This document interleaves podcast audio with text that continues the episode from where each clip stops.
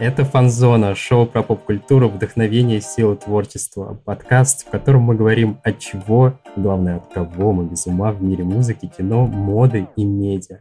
И как истинные фанаты поп-явлений обсуждаем, что нас привлекает сейчас и без чего мы не могли жить раньше. Ну и главное, почему все это популярно, нас так дико мы начинаем наш специальный сезон. Мы доросли до спецсезона. Раньше были только спецвыпуски. Вот это прям, мне кажется, уровень. Э, специальный сезон подкаста «Фанзона». Мы, правда, долго к этому шли, долго росли. И вот, наконец-то, мы и мы росли, как сказали бы в КВН. И эта шутка подтверждает нашу старость.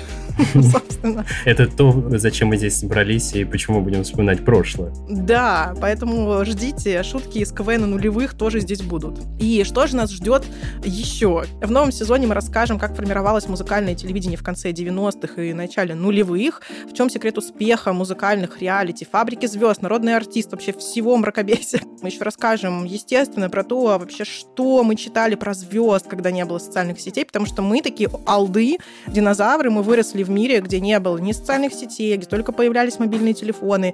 И как же было фанатеть-то вообще в то время, да? Но мы каким-то образом умудрялись это делать. И как мы слушали музыку вообще в отсутствии музыкальных стримингов, вот про вот это вот все мы поговорим.